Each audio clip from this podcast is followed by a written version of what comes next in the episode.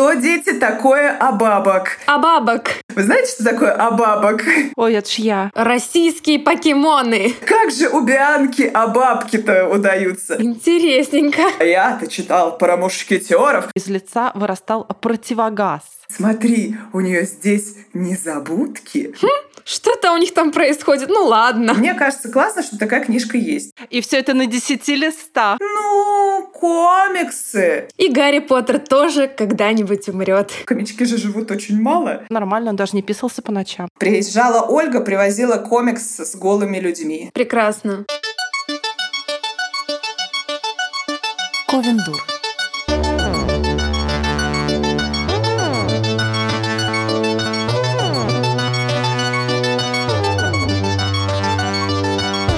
Всем привет! С вами около литературный подкаст Ковендур, и мы, Саша Степанова. И Евгения Спащенко. И с нами сегодня прекрасный гость, с которым мы поговорим о детской литературе и не только о ней. Ольга Лишина, поэт, критик и обозреватель детских подростковых книг, ведущая телеграм-канала «Она же девочка» и сказочница. Можно было сказать сторителлер, но сказочница нам нравится больше. Привет. Оля, Естественно, нам привет. нравится, потому что тут есть еще одна сказочница. Я даже писала под псевдонимом Мастер сказок Чароид, поэтому я с радостью принимаю у нас первую, мне кажется, за все время существования Ковина Дур сказочницу. Да, это Привет. так. Оль, Саш, та- Саш так долго говорила, я так не дышала. А, еще она сказочница. Сейчас я тут задохнусь, я так боялась интересно. что-то пропустить. У тебя очень много Ой. всего, чем ты занимаешься. А, смотри, мы Да. говорим а, подростковые книги, взрослые книги, детские книги. А, и вроде бы все это у нас никаких вопросов не вызывает. Нам понятно, чем отличается одно от другого. Мгм. Но э, как тебе кажется, вот помимо того, каким языком написана книга, а, есть ли какие-то темы, которые допустимы только для взрослых книг, или э, таких тем нет, и в детских книгах можно говорить на любую тему и просто изложить ее правильно, понятно, доступно? мгм. Ну, Вот как на, на самом деле э, тут очень по-разному э, рассуждают разные специалисты и не специалисты. И есть разные подходы у родителей. То есть есть же еще такая проблема, что до определенного возраста книги выбирают э, в основном родители. И Да. этот возраст, он может быть довольно, на самом деле, зрелым. Потому что это может быть уже довольно э, здоровый там, мужик 14 лет выше меня ростом, да, у которого не так много свободных денег, чтобы пойти и там на лабиринте заказать себе... э, а можно говорить название магазинов? Ой-ой-ой. Да, конечно, у нас можно все. Можно, можно. Смотрите, я как это э, испорченная миром благотворительности, где ничего нельзя называть. Короче, э, он не может заказать себе на 5000 книжек и сказать, ой, ну это мне не понравилось, я ее отложу, а вот это хорошее. Ему как бы нужно выбрать что-то одно, и, возможно, это будет решать мама. А, поэтому здесь, к сожалению, от того, что я сейчас скажу, что можно все, а я-то за то, что Мгм. можно все, как то как бы, да, то, то как бы это, к сожалению, не всегда работает. Другой вопрос. А, у меня вот сейчас прям актуальный кейс с моей собственной дочерью, что, которой шесть с половиной лет, а, что она с удовольствием там посмотрела и послушала первую книгу, а, первый фильм про Гарри Поттера, вторую, второй, третий, и дальше э, я ей говорю, ну, а дальше, дорогой дружок, когда тебе будет семь? Она говорит, ну почему? Я хочу знать, что будет дальше. А мне жалко не в плане того, что я считаю, что она там не готова к каким-то темам, а потому что Мгм. мне хочется, чтобы в ее мире Сириус пожил подольше. Ну и как бы вот это все. То есть пока она играет и верит, что крестный Гарри вернется, и они будут жить вместе. И я думаю, ну как вот она сейчас через неделю уже узнает, что ничего такого не будет. Нет уж. э, И как злая мать я не разрешаю. А То есть ты считаешь, что все-таки есть какие-то подходящие и неподходящие темы, аспекты для детских книг? Понимаешь, тут как? Я не за то, что эта тема не подходит. Э, Здесь скорее вопрос в том, как она изложена и э, насколько это актуально ребенку сейчас.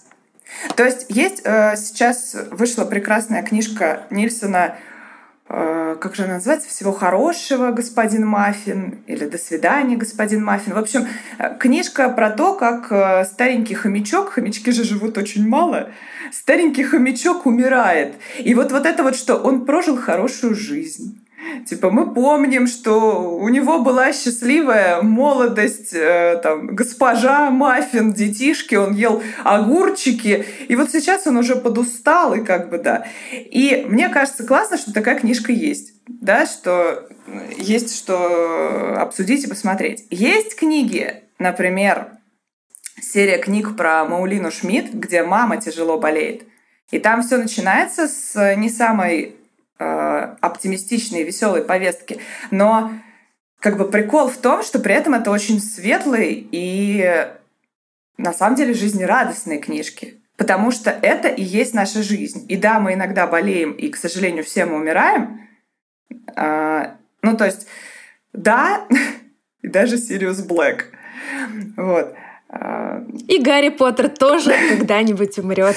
Нет, не говори мы не, мы не скажем, мы не скажем этого детям, но мы-то знаем. Да, да. Вот, то есть я за то, чтобы что угодно можно было обсуждать с детьми в любом возрасте. Опять же, э, ну, я не очень понимаю, у вас ребенок на улицу-то что ли не выходит? Вы уши ему прикрываете, когда новости смотрите? Даже если вы не смотрите, я не, у нас нет телевизора, но что-то же происходит вокруг. Ну, да. Ну, как бы старенькая бабушка умерла, мой ребенок знает, что вот она умерла, мы сейчас э, едем как бы по этому поводу, да. Это какая-то ну, часть жизни. Короче, я за то, чтобы все можно было. Все-таки очень интересно, чем отличаются детские книги от взрослых. Понятно, что совсем да. малышовые Тут каждый поймет. Ну вот я очень хочу написать детскую книгу. У меня давно зреет такая идея, где-то на возраст 12 плюс. Uh-huh. И я понимаю, что мне с моим сказочным, но очень взрослым, таким архетипичным, метафоричным стилем нужно будет поубавить свой пыл, потому что ребенок 12 лет ему попросту будет неинтересно, ему это будет сложно читать. Мне нужно будет упростить не только язык, но, видимо, и сами образы немножечко. Но я не понимаю, где эта грань. Я сама читаю детские книги, например, для возраста 12-14 лет, да. и мне они отлично заходят. Как понять, можно ли эту книжку давать ребенку, или все-таки еще рановато, даже если там темы какие-то важные, которые уже можно ребенку угу. дать почитать? А мне кажется, что все же мы разные, и дети разные. Может быть, кому-то будет окей и уровень метафор, и то, как много будет, там, не знаю, описаний э, архетипов и глубины, и в 10 лет. И он скажет, подожди, угу. как интересно. Поэтому мне тоже кажется, здесь не нужно ограничивать. Чем отличается конкретно детское, я бы сказала, э, наличием некой все-таки надежды. То есть, э, когда мы читаем книгу, и там есть некий, ну, не бог из машины, да, но э, возможность, что все-таки все как-то может наладиться. И... Ну, как у Толкина, например. Мне да. кажется, у него очень яркая да, надежда да, представлена. Да, это, это моя да. детская настольная книга. Да, обратно летим на орлах.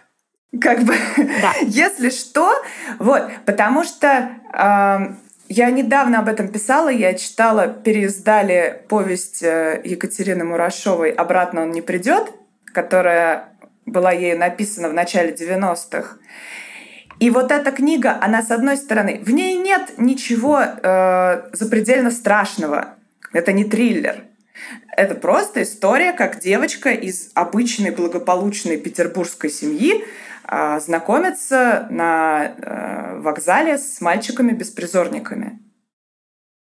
И вот тут э, Мурашова не дает возможности, ну, как бы света и надежды. Потому что девочка нас спрашивает, а как? А ответа нет ни у автора, ни у читателя, вне зависимости от, от возраста. Ну, потому что я понимаю, что если ко мне завтра придет ребенок, да, неважно, там мой ученик скажет, ну как? Ну, ну что ей надо было сделать? А я не знаю, что ей надо было сделать. Они не хотят возвращаться в детдом, потому что там вот. Ну, Но мне кажется, такого ответа нет вообще у нашего общества, поэтому вот, его, да. его не существует в принципе пока что. Вот. Мы к этому Кстати, еще не пришли. О Надежде я вспоминаю свои детские, очень детские книги скандинавских авторов. Там были датчане, были норвежцы, были шведы, и все эти книги были невыразимо грустными. Я не знаю почему, но они мастера писать грустные детские книги. Там да. не умирали котята, там не было чего-то душещипательного, то есть никто не провоцировал эти печальные эмоции. Но в детстве я читала и понимала, что такое одиночество? Какая это все же вселенская печаль и тоска? Но мне нравились эти книги, я любила осень, мне нравился дождь, тлен, я все время одна где-то шаталась, и мне в этом э, виделась какая-то мудрость мира. И мне кажется, это здорово подготавливало к тому, что в жизни будут и грустные моменты, но в принципе они тоже прекрасны, они тоже нужны, и это составляет нашу личность, в общем-то. Поэтому я благодарна этим авторам. А я сразу Ой. хотела поймать, можно прямо сейчас секунду скажу? Вот смотри, вот, пожалуйста, тебе ребенок, который с удовольствием бы читал э, какую-то задумчивую книжку э, с образами, мифами и прочим. Пожалуйста. Да, да, это правда, да. А, мне кажется, что еще один из таких факторов а, давать книгу ребенку какую-то или не давать, понравится она ему или нет, нужна она ему или нет, это, собственно, а, уровень начитанности этого ребенка к данному моменту. То есть, если вот у меня старший сын, там ему уже 11 лет, но я понимаю, что он в принципе не особо-то читает книги, ему uh-huh. будет, ну, тяжеловато. Вот про доктора кто ему нормально, а вот про uh-huh. мумитроли ему тяжеловато, потому uh-huh. что все-таки различия в языках. И вот я хочу тут немного перейти к такой теме, которая, конечно, уже набила оскомину, но она очень важна, в том числе и мне лично. Ребенок не читает. Это вообще критично или он может, собственно, расти, развиваться? Ну пусть он не любит эти книги, но не любит он их, не надо его заставлять. Или все-таки какая-то вот эта культура чтения, ее надо все-таки прививать, она важна. Так, давайте заставлять, значит, по 50 страниц перед едой. А да. Мне и пересказывать еще нужно пересказывать. Да, что дети такое абабок? Я вчера в учебной литературе читала. Вы знаете, что такое это гриб, абабок? Я знаю, это гриб. Это какой-то гриб. Нормально. Ты, ты переходишь в третий класс, а мы с Женей а остаемся на второй во втором. Потому, Потому что... что меня заставляли читать. Вот, культурный человек среди нас, хоть один есть. А, я, конечно, против того, чтобы кого-то заставлять, во-первых. Во-вторых, меня всегда... Это очень частая формулировка, от которой у меня всегда такая немножко оторопь про прививать любовь. Я говорю, он же у вас, любовь. да, он же у вас не черешня. Как вы ему привьете любовь к чтению? Заставить полюбить. Да, заставить полюбить. Причем, э, мне кажется, это часто какой-то вот наш образ идеальный, как мы себе в голове нарисовали ребенка, что вот он сидит... Книжечка, это да, так красиво да, очень. в галстучке с э, уложенными волосами, таким гелем, э, и говорит, маменька, э, давайте же обсудим, обсудим, до чего же... А бабок. А бабок давайте обсудим. Как же у Бианки а бабки-то удаются? А, это тоже окей, но на самом деле дети совершенно не обязаны быть такими, как мы себе представили. И я, например, очень люблю, как это, вы удивитесь, но я очень люблю сказки и всяческие приключения, и всяческий экшен. И когда мне мой ребенок говорит, а мне неинтересно. А давай почитаем, как девочка сажает цветы. Я говорю, да боже мой, ну кому вообще интересно читать, как девочка сажает цветы? Она говорит, смотри, у нее здесь незабудки, а тут э, розочки. Я говорю, так... Созерцательный ребенок растет. На десяти листах. Да, на десяти листах. И я часто э, привожу в пример моего ученика, которого э, мама очень долго пыталась, э, очень мягко, с любовью тоже, но она все хотела, чтобы он читал какие-то романы, какие-то приключения.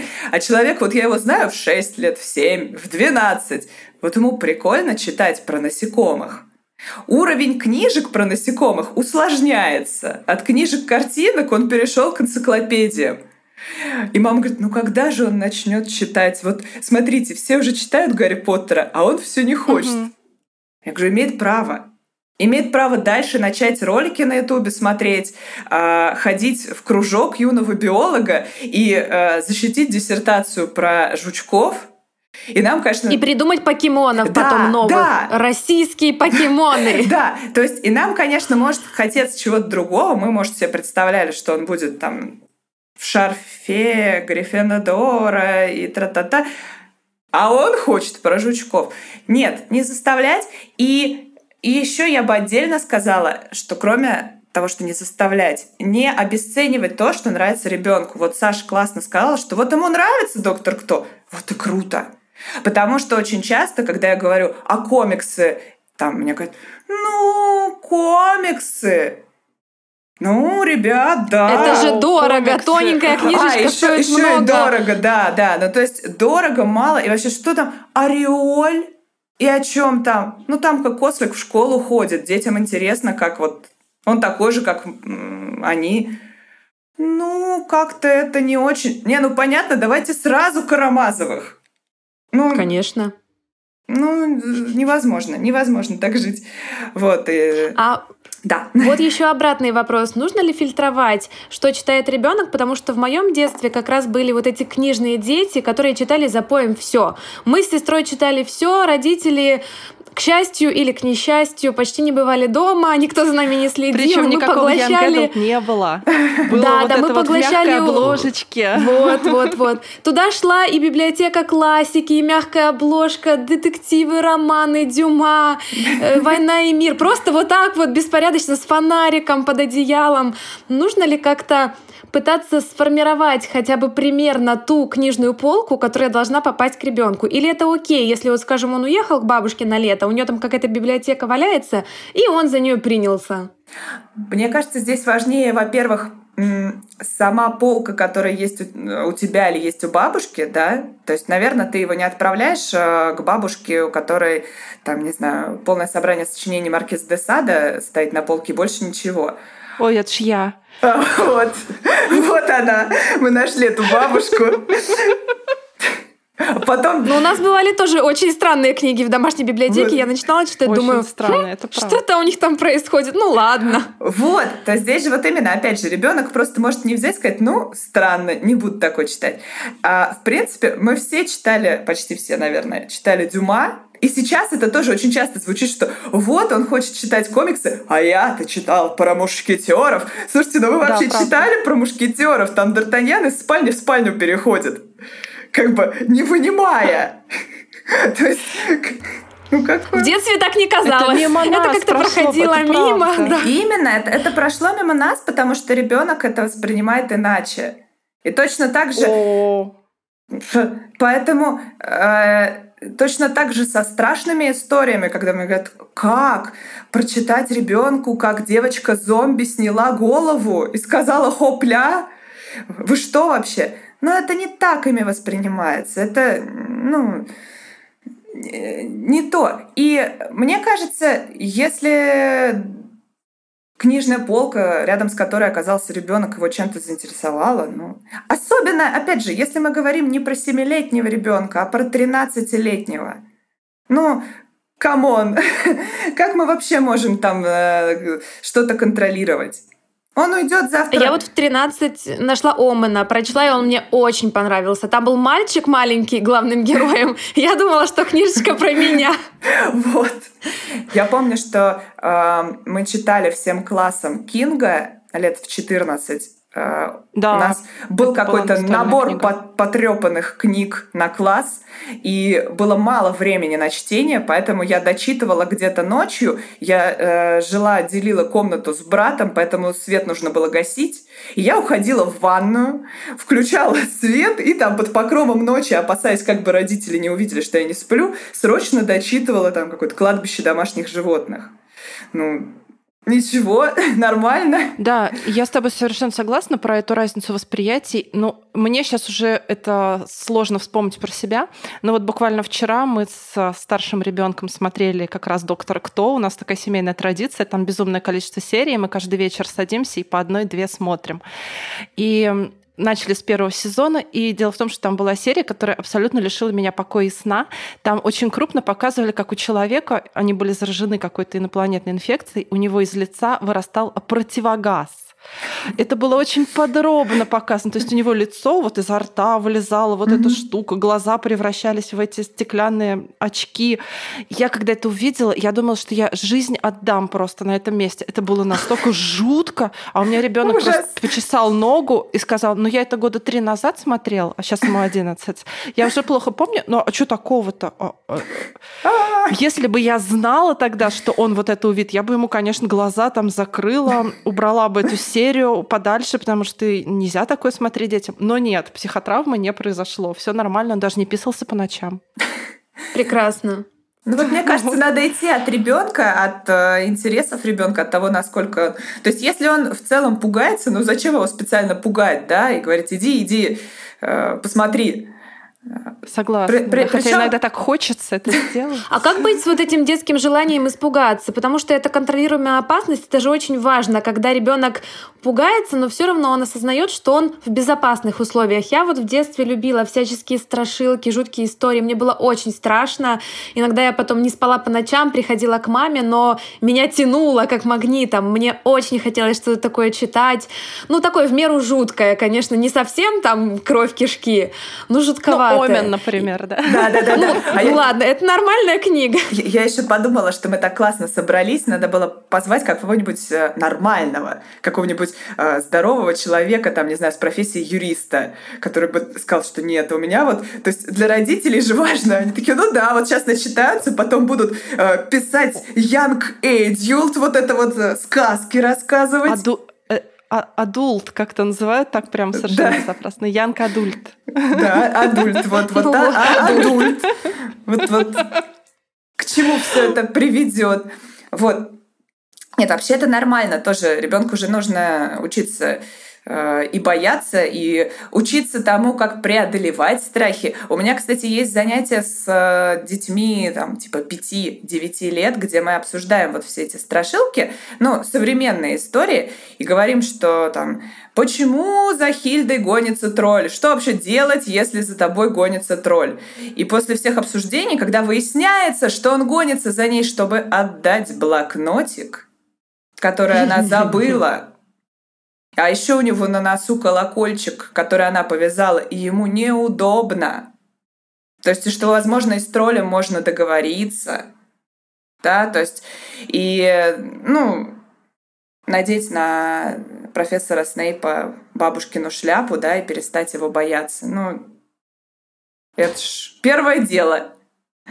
Да, смотри, ты сейчас просто затронул тему, которую я тоже собиралась обсудить с тобой. А, дело в том, что совсем недавно наш курс по Янг Адульту а, да. в СВС как раз обвинили в том, что он проплачен, внимание, Всероссийским обществом педофилов. Потому что на конкурсном задании, которое мы сформулировали так, для так. взрослых авторов, мы перечислили а, суицид, депрессию, ЛГБТ. В общем, мы открыли ящик Пандоры.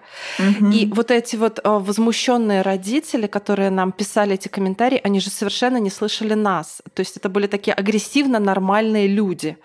А, Во-первых, они восприняли это как то, что к нам придут их дети почему-то учиться вот этому, учиться вот это писать, ЛГБТ, сказала, да. суициду да, да, и прочему, да. прочему. И это бесполезно. Да. Сколько бы раз ты не говорил, что это для взрослых курс эти проблемы да. там будут в книгах освещаться, никто этому учить не будет. Все, это как какое-то стоп-слово, как красная тряпка на быка. Вот, Оль, да. а давай теперь поговорим о том вообще, как книга формирует мировоззрение ребенка и способна ли выдуманная история действительно подтолкнуть ребенка к суициду или к, там, к тому, чтобы устроить школьный шутинг, или, если совсем абсурдно говорить, сменить ориентацию. Вот насколько влияние книги велико? Особенно, особенно сменить ориентацию. Мне очень нравится нравится прекрасная моя подруга, замечательный э, блогер и журналист Лера Мартьянова, э, книжка «Мартышка», она говорит... О, э, мы ее знаем. Да, не, мы ее знаем, не, да. запрещайте, не запрещайте детям читать э, про людей с другой ориентацией. Я читаю, читаю, читаю, читаю, а все еще замужем.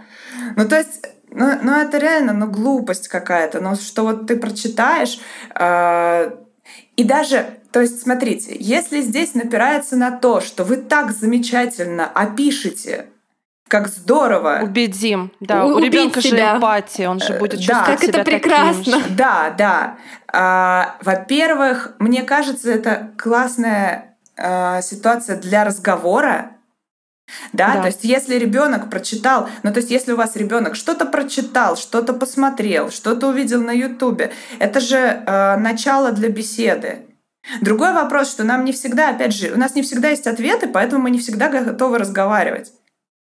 А есть книжка Юлии Кузнецовой, где папа, э, у которой завязка в том, что папа попадает э, в тюрьму за экономическое uh-huh. преступление, он особо не виноват, но понятно, что как бы вот, э, там чужие деньги были, и папа э, оказывается в заключении. И с одной стороны, вот это тоже наше, что я не хочу про это читать. Почему вообще мы должны читать про какого-то уголовника? Да?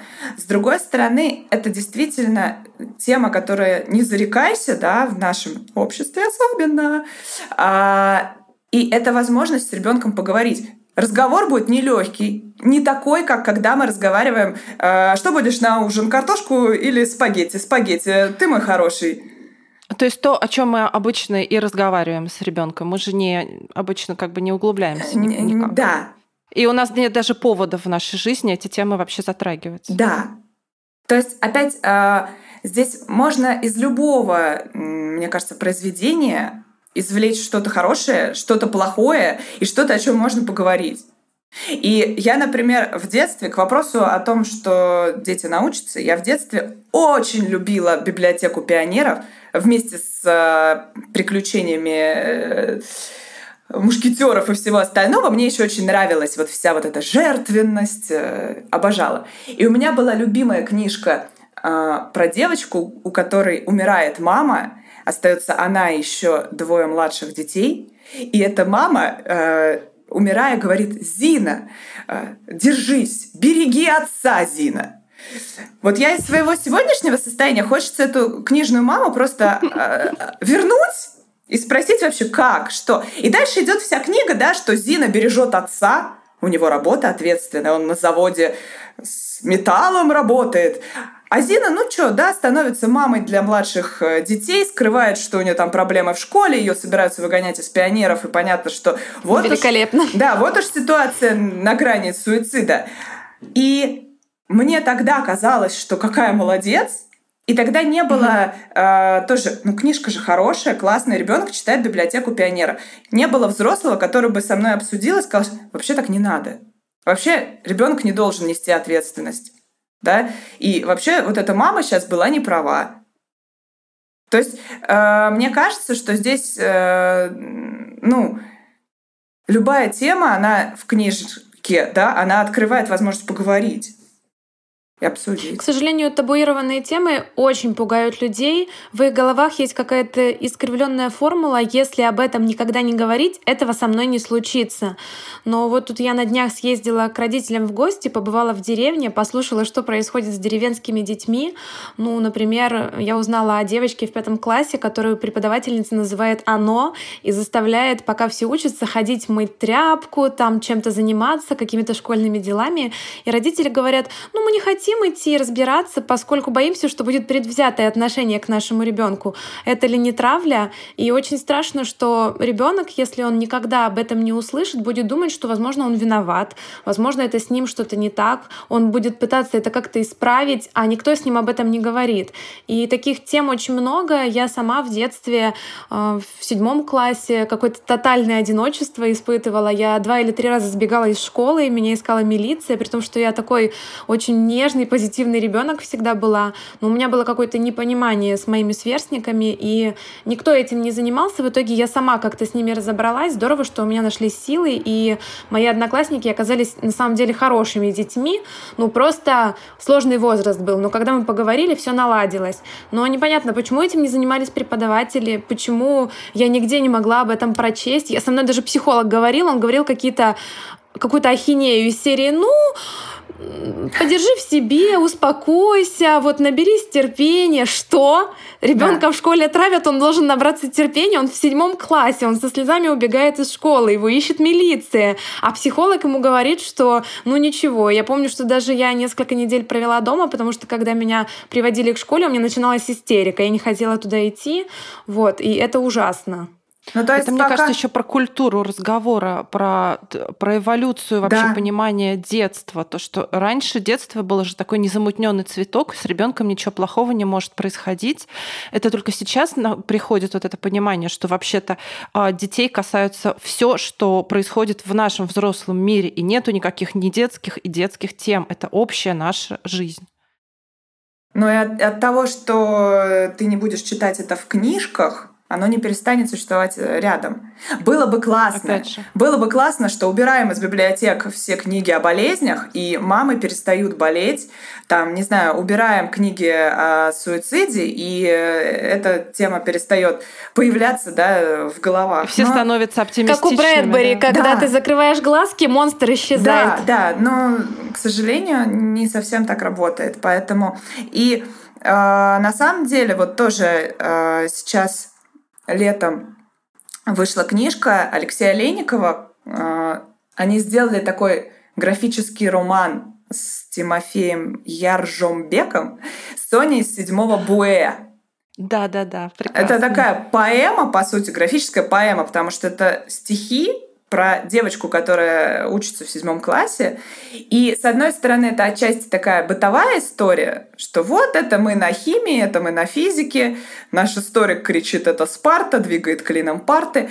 А с другой стороны, это вот ситуация тонкого ребенка, который э, не очень понимает вообще Зачем вот им сейчас э, разрезали апельсин, сказали, что это наш, наша планета похожа на апельсин, а теперь разрежем его и съедим, да, и она такая, что происходит? У нее не очень хорошие отношения в классе. И, с одной стороны, э, получается, что зачем вообще ребенку так много читать о какой-то сложной девочке странной, да? А с другой стороны, э, ну, таких девочек очень много. Я когда писала обзор, «Je suis Соня», да, и опять же, вот что делает эту книжку, это стихотворение, всю эту поэму детским?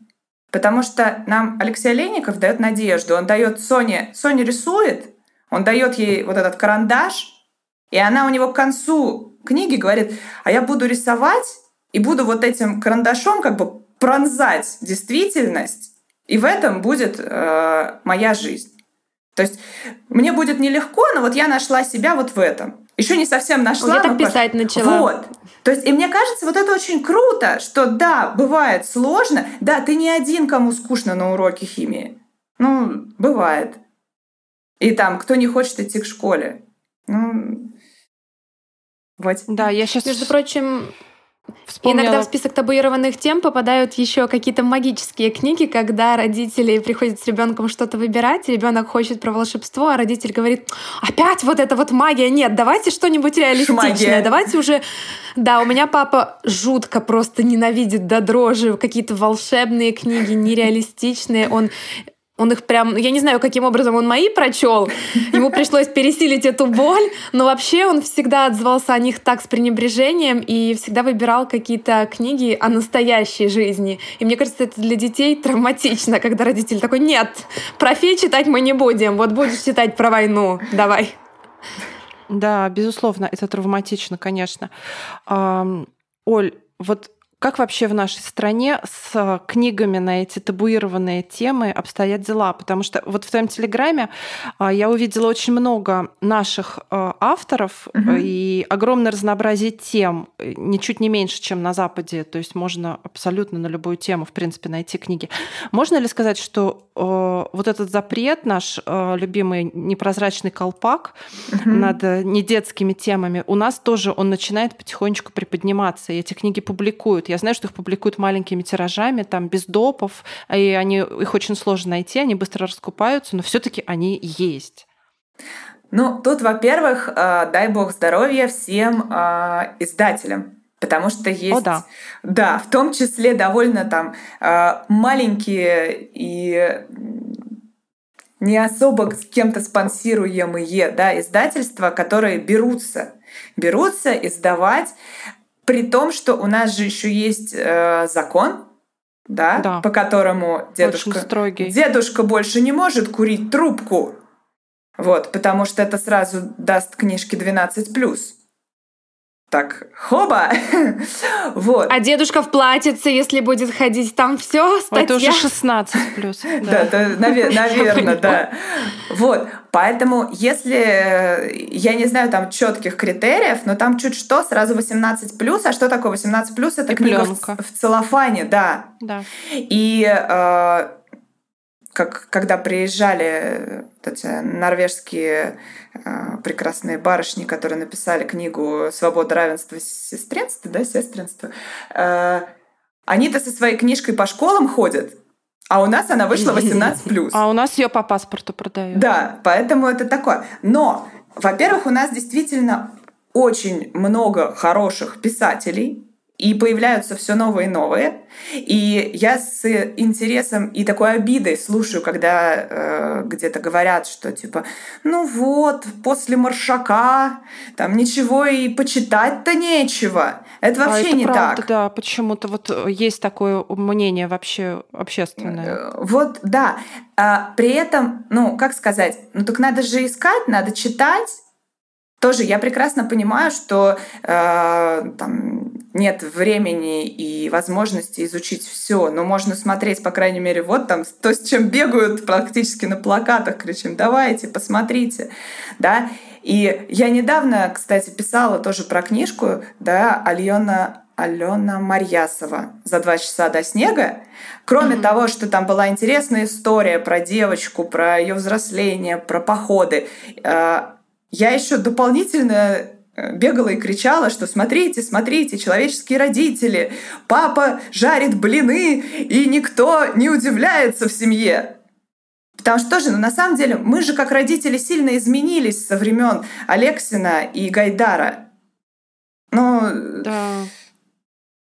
Но вот. остались, по-моему, такие экземпляры, которые пишут про э, Всероссийское общество педофилов и проплаченные Америкой нашу Ой, вот эту Папа жарит блины, а не педофил ли он часом? О, Погодите. Что-то точно Вообще с ним есть, то. есть вопросы, да.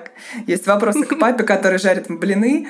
А сейчас я читала книжку, где мама не готовит. Это тоже еще вопрос, чем она занимается там в это время. А, на работу. Падшая женщина. Да, на работу, что ли, ходит, губы красит, я не знаю. Вот, поэтому, да, э, пишут, и многие пишут о каких-то своих э, больных темах, о каком-то своем опыте. А, опять же, то есть мне кажется, важно, чтобы был выбор. Я не предлагаю всем э, да, детям обязательно, да, обязательно сказать, так, на этих летних каникулах немедленно читаем вот что у нас тут, значит, про суицид, э, про то, как мама болеет, что у нас еще тут понищ... Про гомосексуальную семью да. еще нужно прочесть. Да, вот это вот, и что еще? А, ну вот еще давай, там, не нужно молчать, э, что, что делать и вообще. Ну а, и про насекомых так и быть. Если, если сначала если вот, вот это, это все прочтешь, что будешь да, про насекомых да. Ну, если ему это не интересно и не нужно, если нет вопроса и нет запроса, ну ладно. Но книжки эти должны быть э, в магазине, в библиотеке. Смотри, да, очень важно, чтобы был выбор, и очень важно, чтобы была информация, потому что мы знаем прекрасно западных авторов, вот даже я человек, который, в принципе, много читает и как-то в курсе того, что выходит. А, мы знаем э, новинки, которые приходят нам переводными, но мы абсолютно не, у нас не на слуху имена наших авторов, и нету нигде этой информации. Вот да, есть твой канал, есть Попмамбук, есть еще там несколько а, источников, но вот в книжных магазинах этих книг не найти, они не стоят на полках. Мы о них ничего не слышим. Э, Саш, это э, три года назад, когда я была на семинаре критика детской литературы э, в Петербурге, и была еще жива, но была очень пожилая, уже такая прекрасная Евгения Оскаровна Путилова, и она угу. с этого начала, ей было уже там типа 90 лет, она тоже свое выступление начала с того, что она говорит, Писать-то есть кому, смотрите, вас целый зал. Но куда вы пишете? Каждый в какой-то свой уголок. Я не в состоянии по этим уголкам ходить. Где там толстые журналы? Где... И мы такие все, замечательно сказано, мы не знаем где. Вот, и как говорит Алексей Олейников, что нет критиков э, детской литературы, потому что, ну, он не говорит нет, он говорит, что действительно есть проблема с этим, потому что э, это никому не надо, никто за это не готов платить, никто не готов это где-то печатать. Ну, понятно, что я сейчас говорю никто, понятно, что есть какие-то, что сейчас придут и скажут, а вот у нас есть. Да. Но в масштабах как бы всего остального, да, это все теряется, рассеивается. Да. Хотя, подождите, я вот несколько раз была на книжных выставках у нас в Украине, и категория книг, которые действительно хорошо издаются, это всегда детские книги. Там самые большие бюджеты, это всегда книги наивысшего качества, с хорошей бумагой, хорошими иллюстрациями, потому что тот же Young Adult, ну, раньше вообще издавался в ужасном качестве, сейчас уже, к счастью, понемножечку, понемножечку оно улучшается. Но в целом, мне кажется, это те книги, которые как раз покупают, и родители не прочь раскошелиться именно на детские книги, особенно вот для самых маленьких, часто берут хорошие книги. Разве это не так? Круто, когда берут. На самом деле это, к сожалению, не всегда пока так. А, очень много родителей предпочитают взять, а, есть такой ходячий мем практически в мире детской литературы, это книжки с глазами такими трясущимися. Такие да, кот, да, да. котики вот у да. них это. Они криповые и, такие, Да, достаточно. да, совершенно криповые. Там еще внутри криповые стихи. Про это Ирина Лукьянова писала классную статью, э, что таких стихов она может сейчас вам за время писания, написания статьи написать. Э, ну, там, это ежик, да. он хороший, потому что он пригожий. И вот глазки вот так э, теребанятся. Вот. А, конечно, для того, чтобы купить что-то классное, надо, скорее всего, либо прийти на книжную выставку-ярмарку, либо быть в курсе, где это э, продается, да, какие-то маленькие магазинчики. Ну вот, я знаю, в Москве есть Маршак, да? А да. если ты не в Москве, а там в Твери, уже не знаю, куда податься. Ну, интернет нас спасает. Есть у многих издательств небольших их собственные интернет-магазинчики. Вот. То есть вот так как-то искать. Я на э, книжную ярмарку Nonfiction э, три года подряд мы ходили с группой учеников.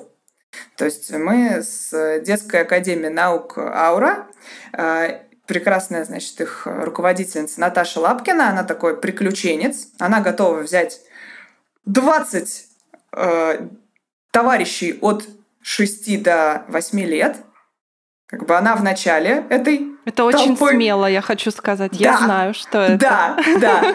Я в конце этой толпы. И мы типа к открытию выставки приходим и идем по детскому этажу. А к третьему году нас уже узнают, просто некоторые издатели прячутся. То есть, знаете, ребенок кричит из-за угла «Смотрите, Груфола!» А продавец делает три шага в сторонку. Типа он здесь вообще не типа стоял. Я, не я, и да. под стол, да. и в окно. Да, но есть, конечно, такие работники на стендах, которые наоборот радостно говорят, ура, наконец-то вы пришли. Да, да, это, это мой покупатель, давай обсудим. И начинается вот это живое общение, да, когда ребенок говорит, так, ну есть у вас книга про бокс? Там продавец говорит, так, ну про бокс нету, есть про хоккей. Говорит, ну хоккей мне не очень. Тогда давай и вот это тоже, ну, вот это вот растим читателя. Вот это вот. И э, мы каждый раз договариваемся, что родители дают им некую сумму денег, чтобы они могли выбрать себе одну книгу. И каждый раз дело заканчивается тоже, я считаю, что это этап взросления, что у кого-нибудь дело заканчивается слезами. И мы регулярно сидим на полу и плачем, что всего на выдан, выданную сумму не купить.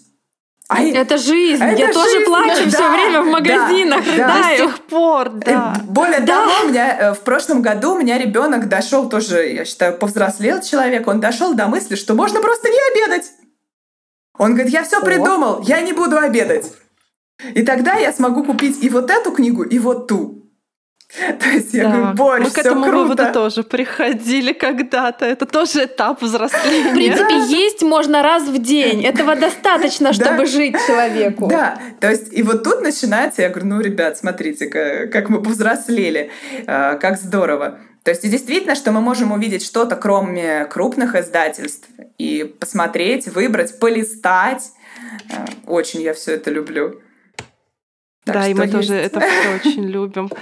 Оль, еще такой немного вопрос в сторону, но мне кажется, что он важен. Вот книги, детские книги для девочек и для мальчиков. Мы уже немного затронули тему стереотипов, и сейчас бы мне хотелось ее обсудить побольше. Нужно ли разделять эти книги? И если да, то чем они должны отличаться и должны ли? Или, может быть, это какой-то уже пережиток? Книга для маленьких фей да. и книга для мужественных, да, для сильных, правящих вот этим миром, да. альфа-самцов. Да, да, да. да. Вот так. А, да, значит, для девочек и мальчиков, для толстеньких и тоненьких, для светленьких и темненьких. А, это ересь. Вот. Ура! Ну, ну, если как это нужно мое мнение, то это ересь.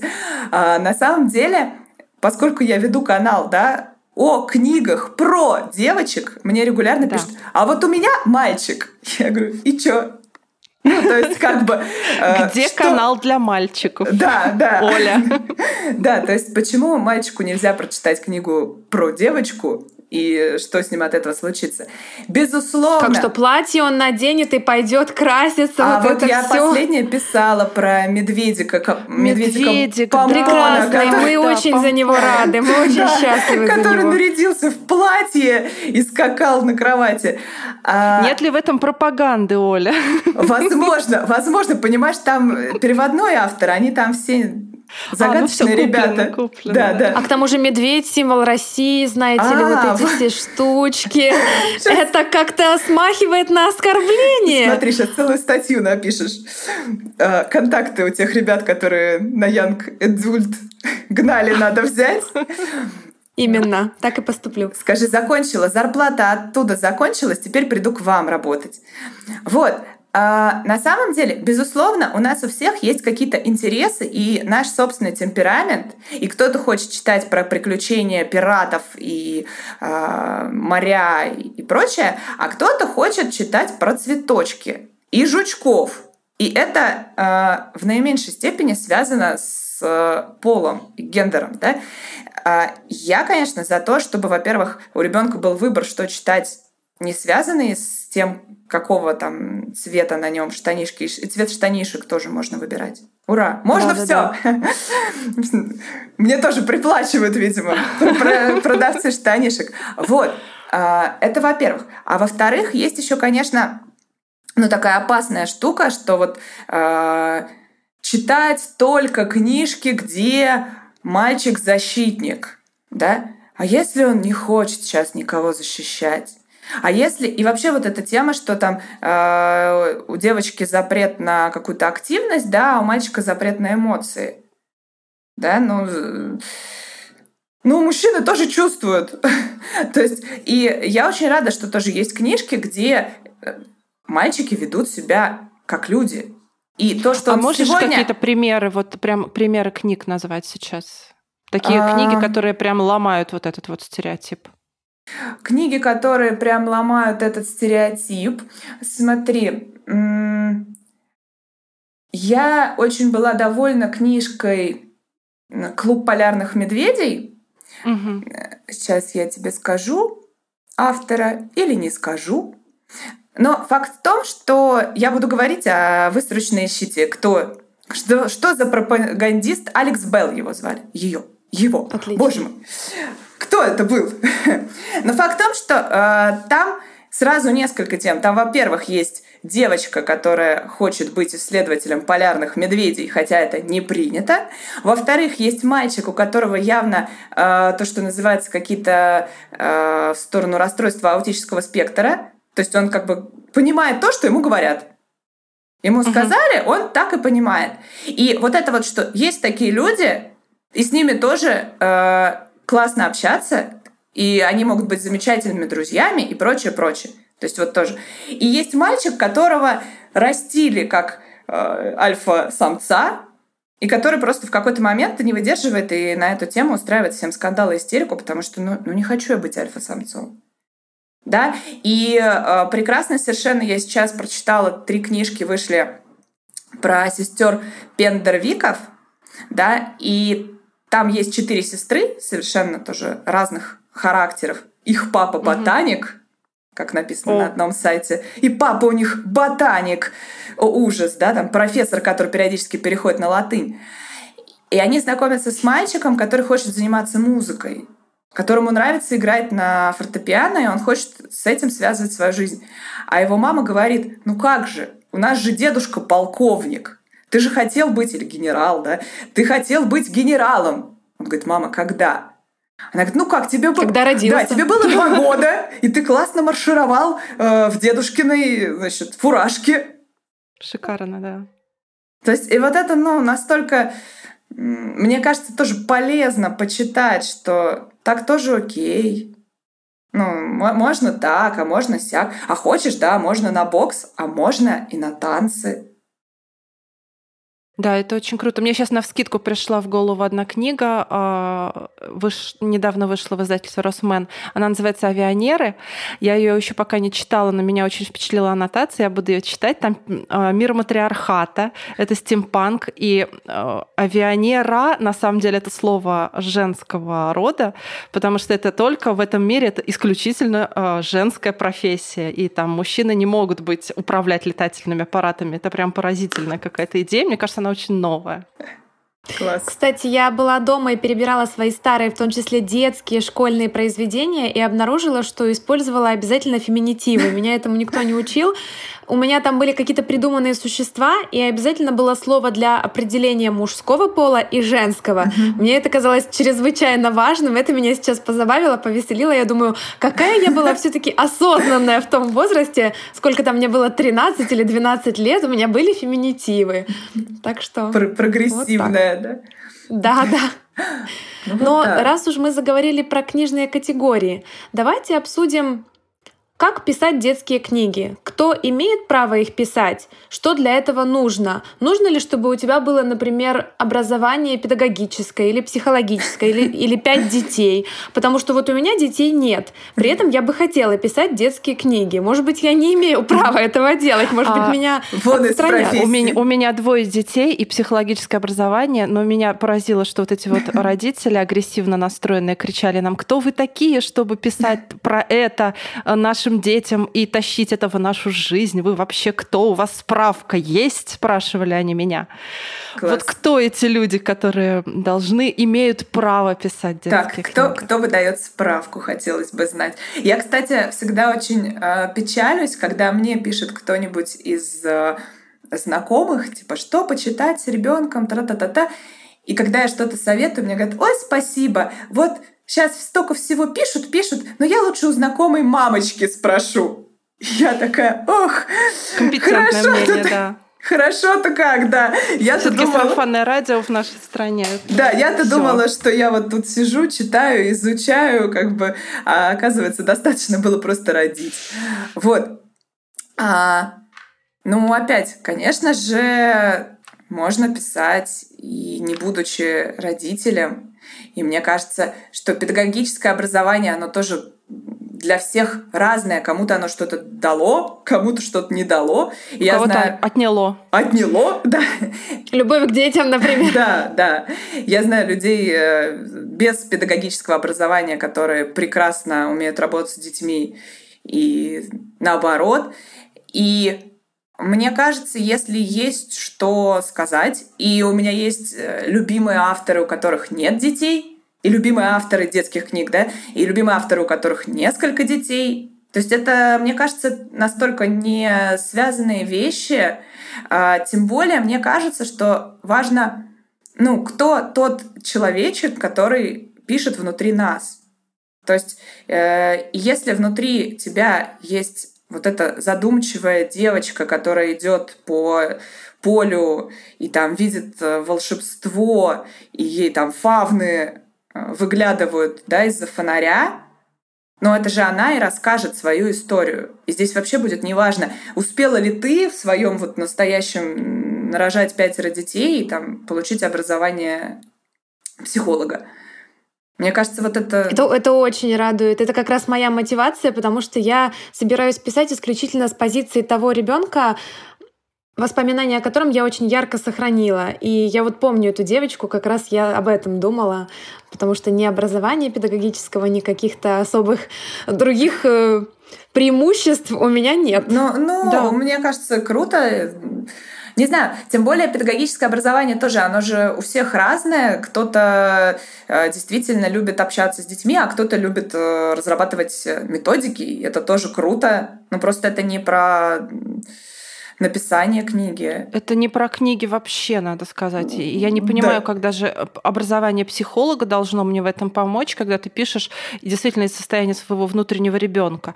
Но единственное должно быть, наверное, когда ты говоришь на какие-то табуированные темы, да, внутреннее ощущение грани, э, до какой точки ты можешь дойти в своей откровенности в этой книге, э, до какого предела надо эту тему приоткрывать и каким образом выводить ее. И мне очень понравилось то, что Оля сказала про надежду. То, что в детской книге вот это прям должно быть, если мы можем во взрослой себе позволить а, не хэппи-энд, там все умерли в конце и облейтесь слезами и умрите, то в детской книге, конечно же, этого быть ни в коем случае не должно, да, это недопустимо.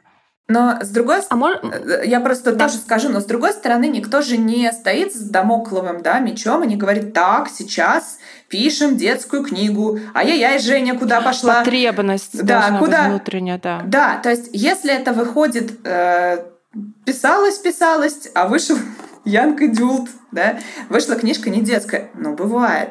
У э, Эдуарда Верхина, который недавно стал известен как э, в мир взрослой литературы он ворвался, и все такие, ух ты! А мир детской литературы такой, да мы вообще-то вам говорили, но мы же как бы не настоящие, поэтому ладно, продолжаем сидеть тихонько. У него есть книжка, которая называется «Герда», и это как бы не детская книга, потому что это очень много там тяжелых вопросов поднимается про э, мальчика и девочку, брата и сестру, которые по очереди рассказывают. Повествование идет то от лица одного, то от лица другого. И там есть темы, опять же, детдомов. Там есть тема брошенных животных. Там есть тема животных, которых специально готовят к каким-то боям и там натравливают на что-то.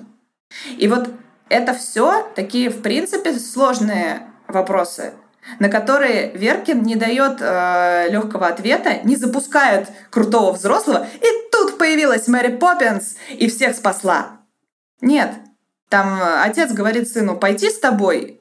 Сын говорит, да, наверное, нет, мне не станет от этого легче, да, если я э, должен сделать что-то тяжелое для себя, и мне будет по-прежнему тяжело.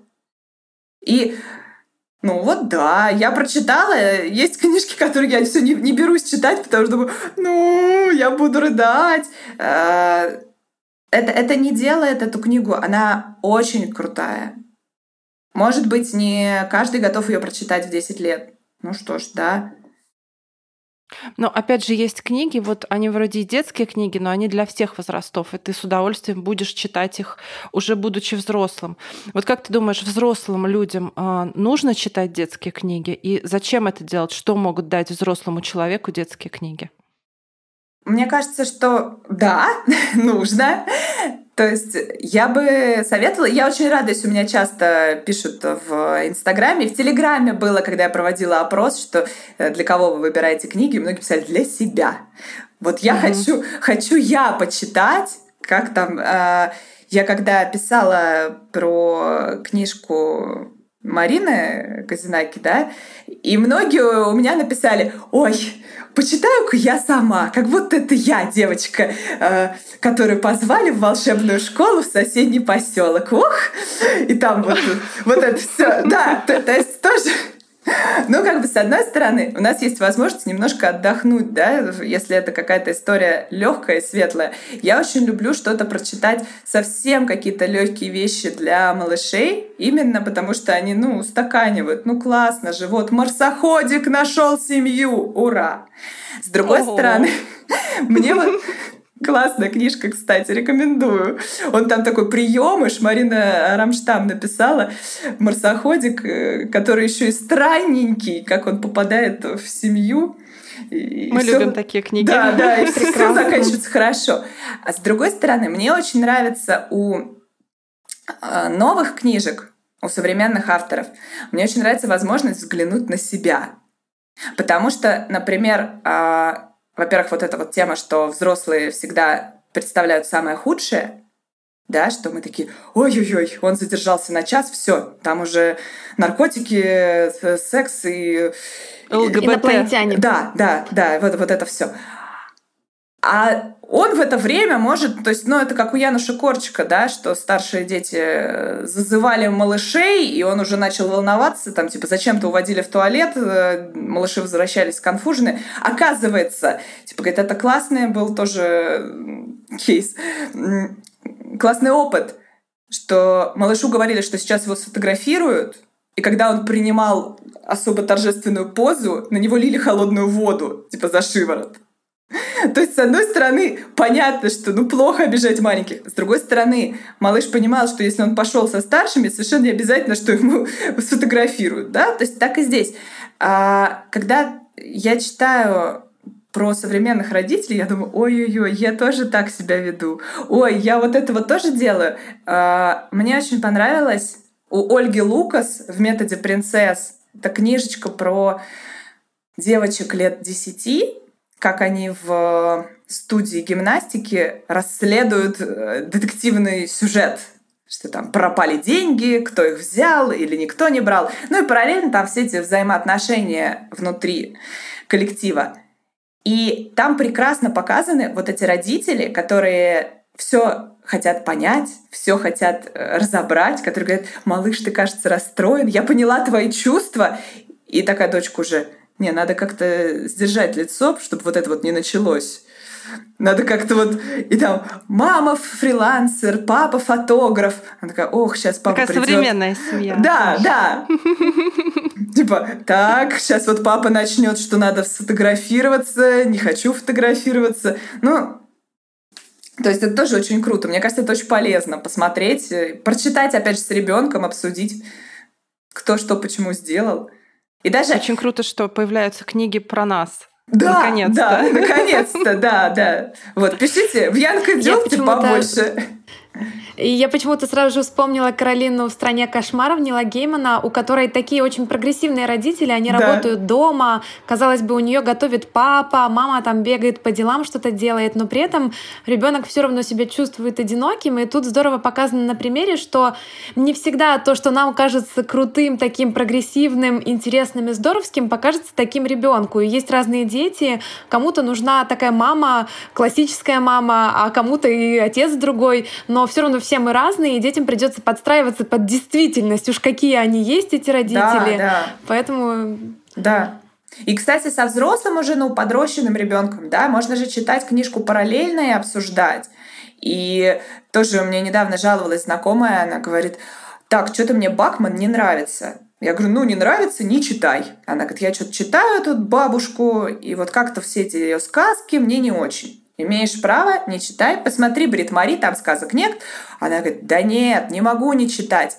Матвей-то уже прочитал, хвастается. То есть ребенок уже прочитал, он уже... Но слабо берет. Да, да. Она говорит, я же не могу, что же я э, слабее, что Такое, то, что я хуже ребенка. Хуже, что ли? Да, да. Вот, поэтому это тоже такой, ну, на самом деле, интересный процесс, совместное э, времяпрепровождение, да. А можем мы вернуться на минутку к нашим писателям, которые хотят писать детские книги? Например, если это писатели, которые сами еще и иллюстрируют свои книги. Можно дать им несколько советов, с чего начинать, на что ориентироваться, как выбирать тему, как писать, рисовать, куда обращаться? Потому что, мне кажется, среди наших слушателей есть такие ребята. Угу. Я так задумалась, так ответственно. Мне кажется, здесь главное понимать, чего ты хочешь, и делать те книжки, которые тебе интересны. Опять же, нет запретных тем. А, у издательства «Бум книга» в этом году вышел э, графический роман а, Ольги Сурвила а, про Ленинград – 40-е вот годы, и вот это все. Да, вот. Я видела, я видела, да, эту да. обложку, она прям производит впечатление, очень да. здорово, надо почитать. И э, есть прекрасные э, совершенно даже и не детские истории в виде каких-то графических романов. И Но многие Сталина. Как... Но Сталин, да. я не знаю, что это, да, книгу? Да. Там, там именно, в общем, про репрессии для детей. Да, да, есть полынная елка Ольги Колпаковой, да, где они уезжают, тоже семья э, поволжских немцев. И там еще и папа ведет себя э, так ведет себя, как наши советские люди, конечно, не вели, что другую семью себе заводит и не возвращается к этой. А, ну, то есть, вот это вот... Ой-ой-ой, да. То есть, то, то есть это все есть, и если хочется нарисовать э, легкий стиль для малышей, классно. Хочется нарисовать что-то хтоническое и сложное, тоже возможно. Поэтому я, главное, за то, чтобы вы сами понимали, что хотите, и примерно представляли, да, кто тот читатель, кому это будет интересно, чем он вот... Ну, то есть, если это та девочка, которая была ты в детстве, или это там близкий тебе характер э, взрослого, или это малыш похожий. То есть я в чем-то сейчас там смотрю на своего ребенка, и, э, может быть, мне что-то бы хотелось для нее придумать, а я такое не могу потому что про цветочки это не мое, да. А, ну, то есть, э, мне кажется, можно все. А, сейчас есть, во-первых, э, куча всяких и независимых, опять же, издательств, ну, как та же бум-книга, с которыми можно пробовать там смотреть, э, они с открытыми глазами и какими-то личками, я не знаю, как это назвать. А с другой стороны, есть и всяческие сборы, да, как это называется, краунд краудфайдинг. Да, да, да, вот вот оно, да. То есть, когда вышла сейчас эта книга, собирали э, тысячными же тиражами, да, Гарри Поттер метод рационального мышления. Да, То есть да, да. Они не имеют, огромное количество. Да, они, они не имеют права получать за нее деньги, но типа издать ее можно. Ну и, и все в шоке. А как так можно? Так тоже можно. Да, так и... было можно. Да, так было можно. То есть можно все, только вопрос в желании Поэтому, мне кажется, за последние несколько лет очень много новых каких-то имен я вижу и в крупных издательств, издательствах, и не только переводные, опять же. То есть не то, что я только э, там смотрю, ну да, конечно, купили права на уже известного какого-то... Раскручено. Деньги вкладывать да. не хотят. Угу. Вот, так что есть и новенькие, и наши. И очень, кстати, классные истории бывают. Я... Главный совет — творите от души. Да.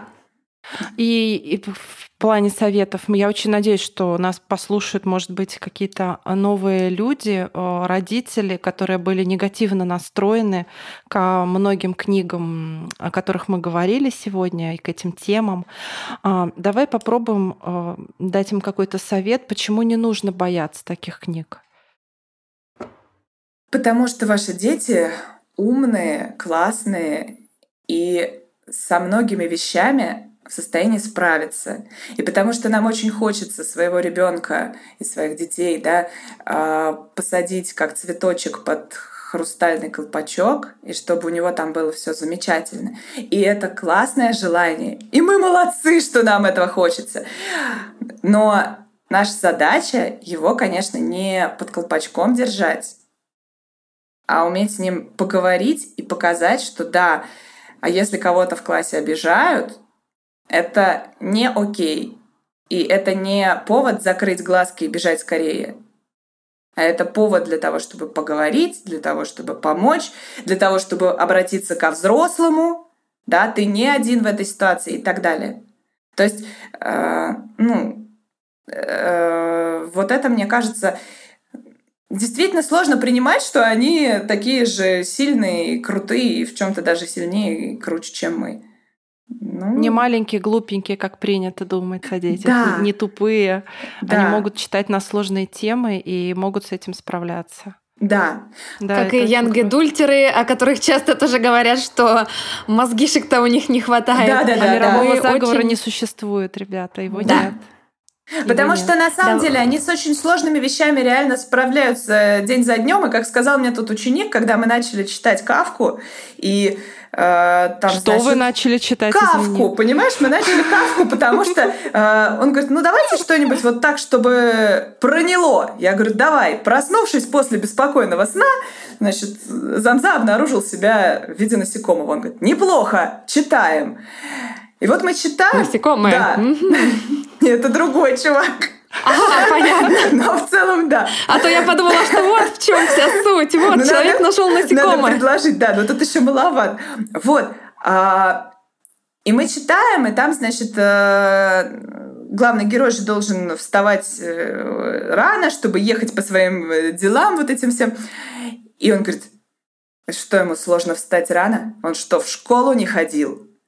То есть они реально же уже у нас встают, идут, там на них то, кто-то кричит, кто-то не кричит, просто тихим шепотом говорит впереди Целый ОГЭ. день они там проводят, причем Да. у него рабочий день больше моего. Это реально так. Да, причем он не может выбрать людей, с которыми он общается, да, у него же там сидит целый класс людей, которые, может быть, не самые приятные. К нему приходят учителя, которые э, тоже не все могут быть классные. Э, Хорошо бы, но не всегда это так.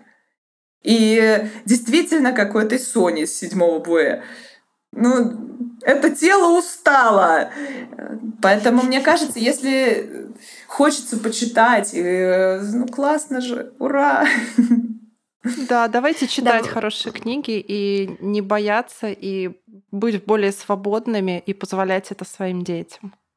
Можно Давайте перейдем. Можно даже плохие, а потом переходить к хорошим. Потому что если вы вместе прочитали, или он у вас прочитал плохую, вам легко показать и сказать, это, конечно, да, но Это смотри, я знаю вариант получше. И смотри, у тебя вот тут герой, он как вошел, так и вышел. Да, и поэтому не бояться читать. Ура! Предлагаю перейти с темы табуированной детской литературы на тему сказок, потому что куда еще более приятная детская тема.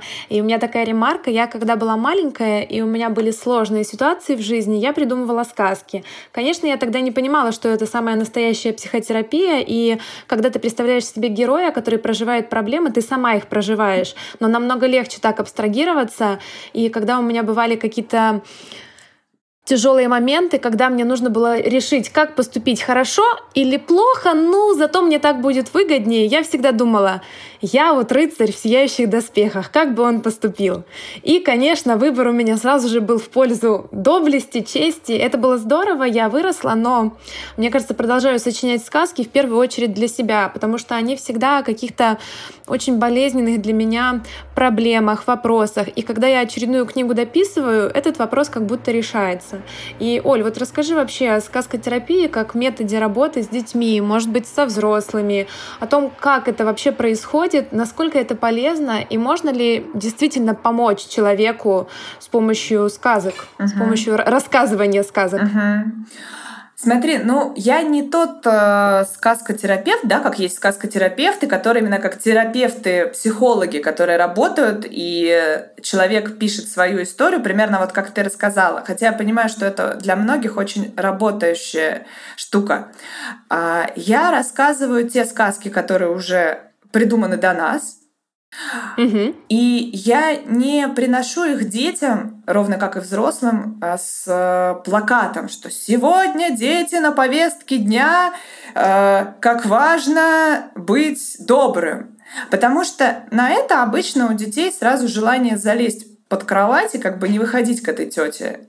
Конечно, нравоучения, Да. кому они нужны, Да. естественно. Вот. А я рассказываю просто довольно подробно какую-то сказку, в которой подходящая тема.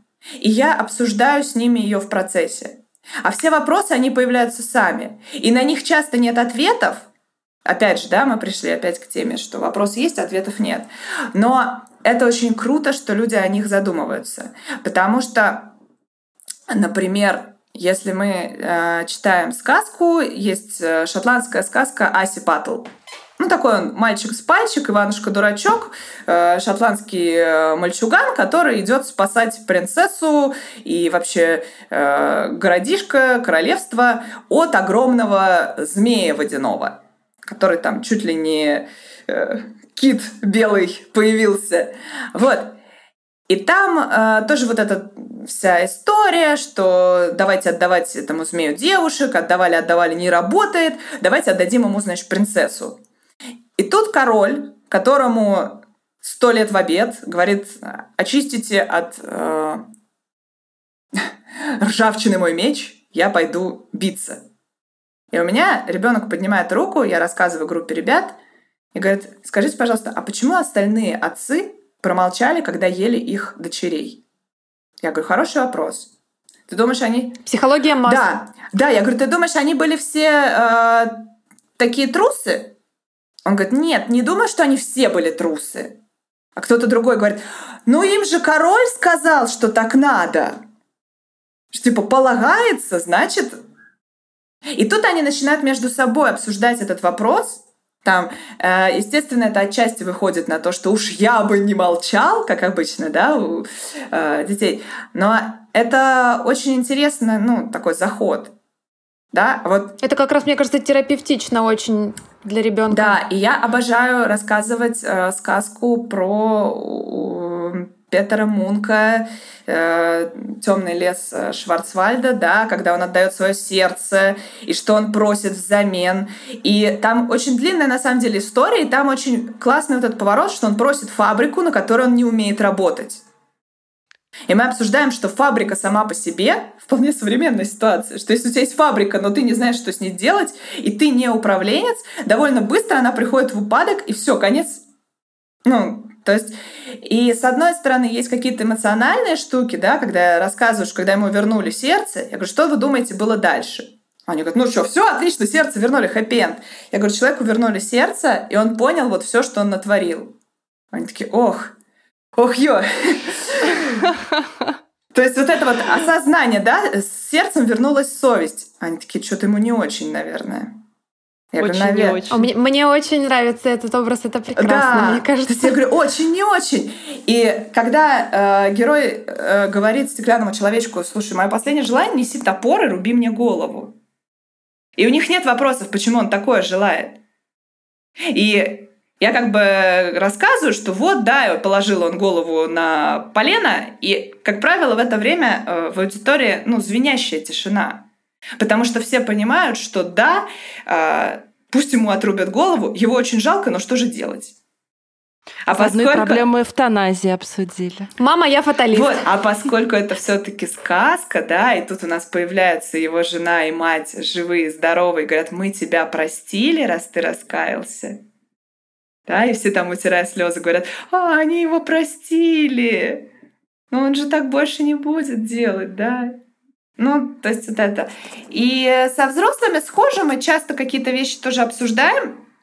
А, у меня есть любимая сказка тоже э, Гауфа про мнимого принца. И это очень такая история просто про всех нас, как э, красивый э, портной считает, что он должен быть принцем. Ну, потому что он хорошенький. Он говорит, ну почему я должен работать? Я такой классный. Это я хочу быть блогером, называется. Да. Почему я должен работать? Я такой классный. То есть вот это вот, ишь, подумаешь, э, блогеры они, значит, я вот тоже, может быть, блогер. И вот. когда мы потихонечку эту историю раскручиваем, оказывается, что принцу нужно там скакать на коне, э, участвовать в сражениях. И вообще-то, на самом деле, этот портной хочет, э, чтобы у него была своя мастерская, хочет, чтобы у него были деньжаты, он мог э, сидеть, пить чай со сладостями, а там где-то сзади подмастерье шили бы кафтаны, да, по его проекту. И это вообще не дело принца. И когда до него доходит информация, как где-то новый султан э, разгромил войско противника, он думал, как хорошо, что я не султан. То есть, ну вот, да, хочу быть блогером, а что, надо что-то делать? Не, не хочу. Именно, именно. А меня в детстве очень беспокоила сказка о Белоснежке. Никто со мной о ней не говорил. Я очень сопереживала мачехе и до сих пор сопереживаю, потому что меня в самое сердце ранило, что когда Белоснежка хорошеет день ото дня, мачеха стареет и становится все хуже. Мне кажется, это страшная проблема. Она как будто исчезала, никто на нее не обращал внимания. Я понимала мачеху, я понимала, что да, я бы тоже так поступила. И вообще, к черту эту Белоснежку. Мне было ее очень жаль жаль. Мне в детстве было очень жаль, когда сказки начинались с каких-то персонажей, которых тут же куда-то убирали. Вот из серии были король с королевой, да померли, и было у них три сына. Да, да, да. Я думала, боже мой, как они померли, они же только что были. Как это вот, у них появились дети, и все, их списали в утиль, почему? И это была такая травма. Было бы здорово, если бы со мной кто-то поговорил и объяснил, что, может быть, с мачехой все было не в том, что Белоснежка только хорошела. Я не верила в ее злую природу. Я думаю, думала, что Может, она болела надо просто. Вот, вот Белоснежку надо отравить, отравить, потому что мачеха когда-то была всеми любимой. Почему она перестала быть всеми любимой? Что вообще творится, да. Но это как э, в «Холодном сердце», где прекрасный вообще правитель-король, который говорит, так, значит, эту мы запрем, э, никакого наместника мы не оставим и поплывем по морям путешествовать, да? Ну, кто вообще так делает? Поэтому да, конечно, конечно, здесь и есть о чем поговорить, и очень интересно, очень интересно и с детьми в том числе все это обсудить. То есть насколько какие-то вещи, опять же, ты понимаешь уже во взрослом возрасте, когда ты смотришь, черт, хорошеют, день ото дня хорошеют. А ты такой, ну, может быть, ботокс, может быть, э, золотые нити. Пилинг еще и патчи. Пилинг да, да, да, патчи, да, да. Вот, может, патчи спасут. Нет. Нет, ничего не спасет. Но это вообще прекрасная история со сказками, когда а, работает метафора, и при том, что ответов никаких нет, все равно это запускает внутренний процесс. А, и мне кажется, психика, она сама тебе подсказывает, в принципе, какие-то правильные вещи в этом смысле, даже если тебе автор их вот не, не тыкает тебя в них носом и не говорит, вот это вот тут произошло. Все очень да, правильно. Да, да. И нет вот этого вот морализаторства, которое очень любили в определенный период нашей истории в книгах, и который, от которого, к счастью, сейчас мы уходим, в том числе и с табуированными темами, в том числе и с э, острыми темами, и запретными темами. И это очень-очень крутая работа и очень крутое, в общем-то, развитие общества. Но для меня, например, сказкотерапией стали э, тексты группы Мельница в свое время. Это было прекрасно. Да, скажи, что, что ты на них выросла. Я на них выросла. Потом мы ехали, а, ехали в машине и пели их всей семьей. У меня ребенок очень любил песню «Дороги», она ему просто запала в душу, и мы горланили просто в три глотки эти песни. Это моя любимая песня. И моя тоже. Я думала, кто тот человек, который сочинил? Это, наверное, какой-то человек просто не от этого мира, он живет в другом мире, в прекрасном, где нету говна. И вот он передо мной.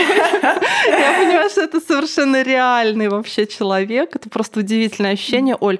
А если что-то вот в этой истории с мельницей, я понимаю, что тебя только ленивый не спросил вообще, как, как, как это, а, а если что-то, что ты хочешь рассказать сама, может быть, это какая-то смешная история или грустная история, но о чем тебя не спрашивали?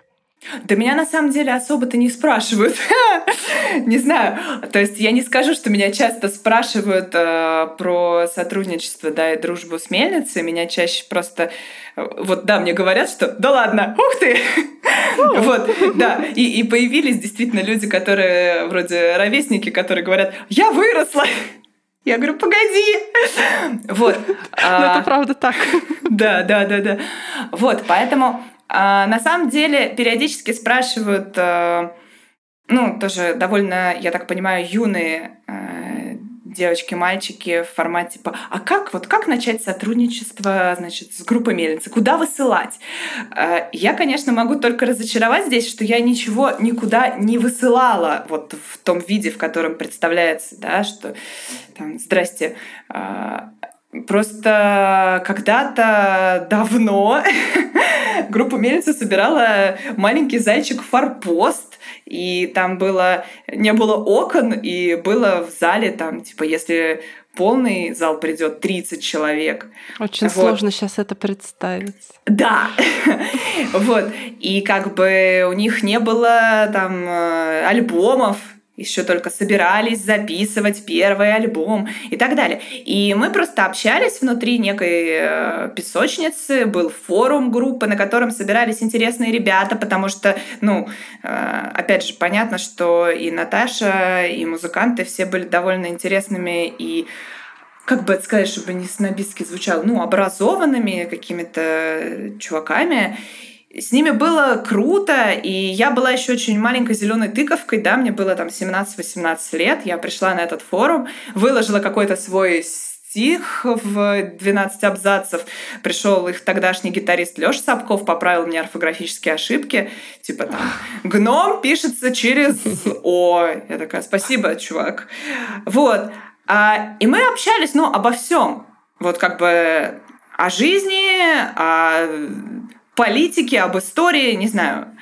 И э, мы общались, и мы в какой-то момент подружились с Наташей просто потому, что нам было интересно обсуждать жизнь, историю, политику, э, мужчин и прочее. Вот. И в какой-то момент, когда ну, я писала себе стихи, я писала, писала, писала. в какой-то момент, когда я написала текст «Тай волны», прочитав. То есть тоже, ну как, я с книжкой Павича села в маршрутку. Э, на очередном рассказе я просто проехала свою остановку, потому что вот это долгое ночное плавание, да, история этой слепой Вилучи, которая слепая, э, э, покончила с собой, к вопросу, да, темах не детских, который там работает на корабле продажное и прочее. Меня это настолько поразило, покорило и вынесло, что я, наверное, бы кругами каталась на маршрутке, если бы меня не привезли куда-то уже.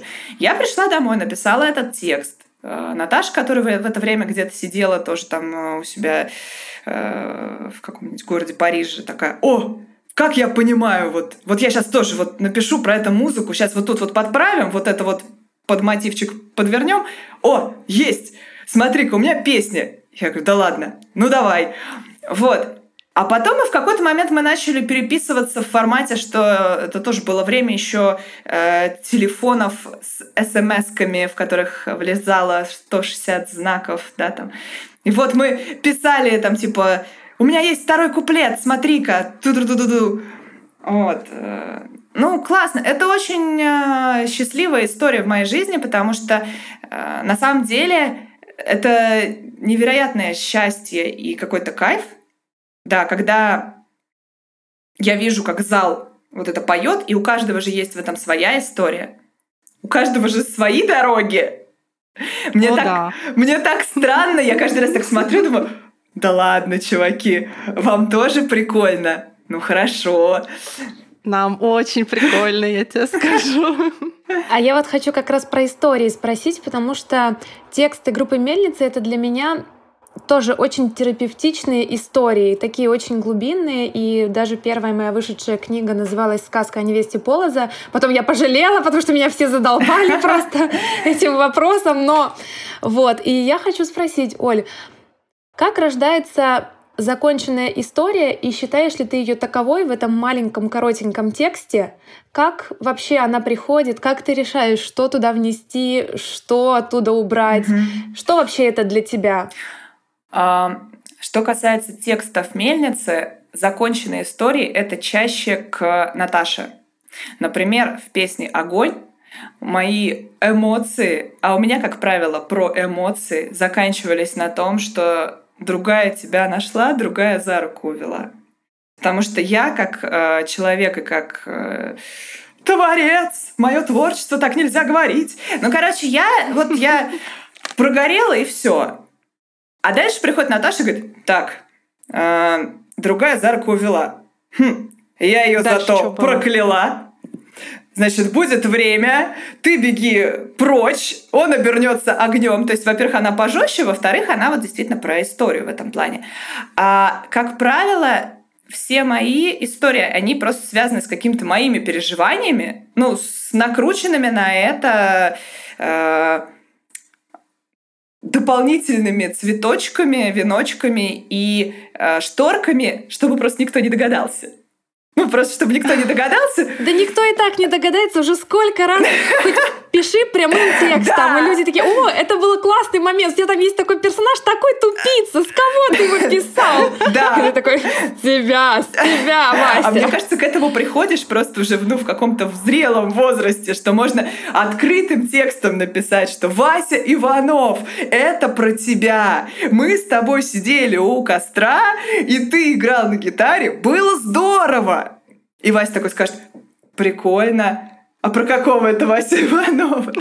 А как только ты еще говоришь, что там, ну, понимаешь, вот он был как бы такой, одежда его была бела, и все такие фантастические аллюзии. Значит, видим, Рэя Брэдбери уже встретили. А при том, что действительно, конечно, у нас э, у обеих, и у меня, и у Натальи в голове очень много и Рэя Брэдбери, и всех остальных товарищей. Поэтому иногда действительно, а потом, так, э, не перелетная, не о пингвинах ли эта э, песня? Наташа, о пингвинах.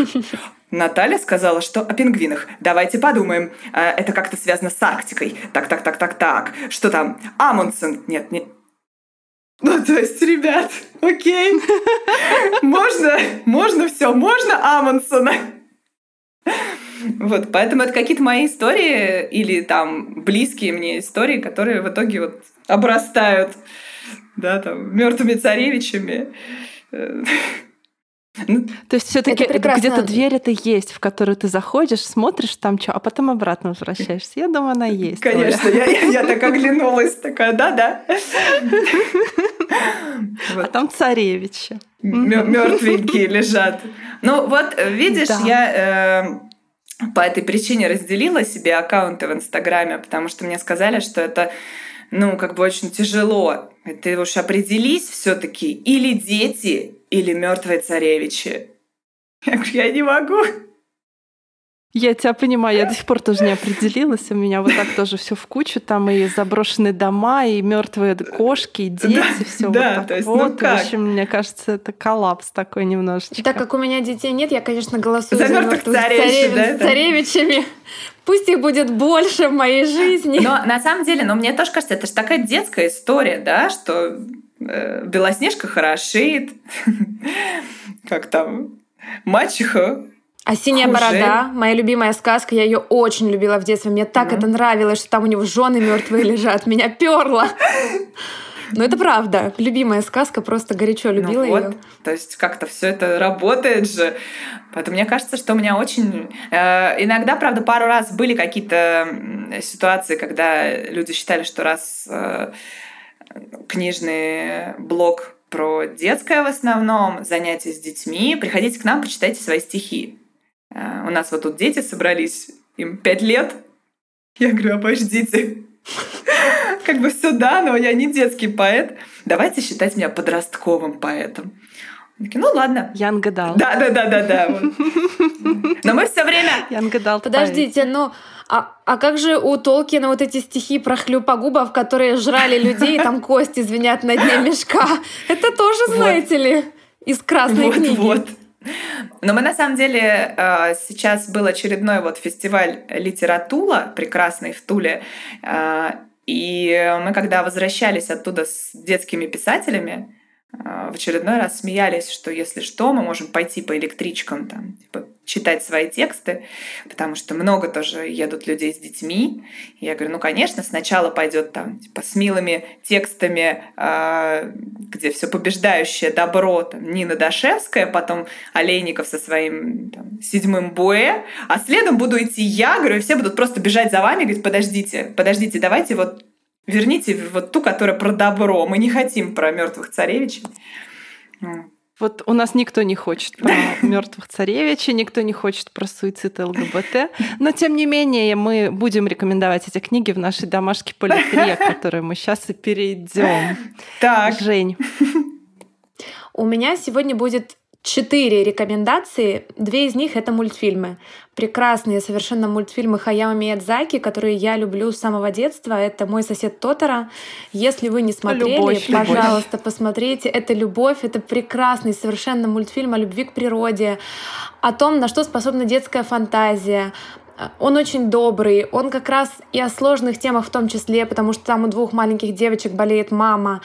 В общем, мультик в том числе про меня. Я вот такой была в детстве. И второй мультфильм тоже Хаяо Миядзаки. Это «Ведьмина служба доставки» или «Служба доставки Кики». Его по-разному переводят. Он тоже совершенно потрясающий о взрослении маленькой девочки, о том, как она отправляется из родительского дома, ищет свое место в этом мире, профессию для себя, о том, как познает мир, находит друзей.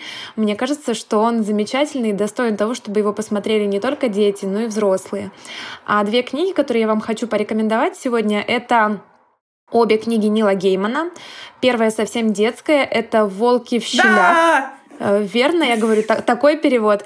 Э, она страшненькая, мне кажется, страшненькая именно той страшностью, которую любят дети, потому что очень нравится читать об этом, и потом в конце все сводится к хорошему финалу, такому даже шутливому. И ребенок понимает, что вот этот страх, если к нему обернуться лицом, то он не такой уж и ужасный и жуткий.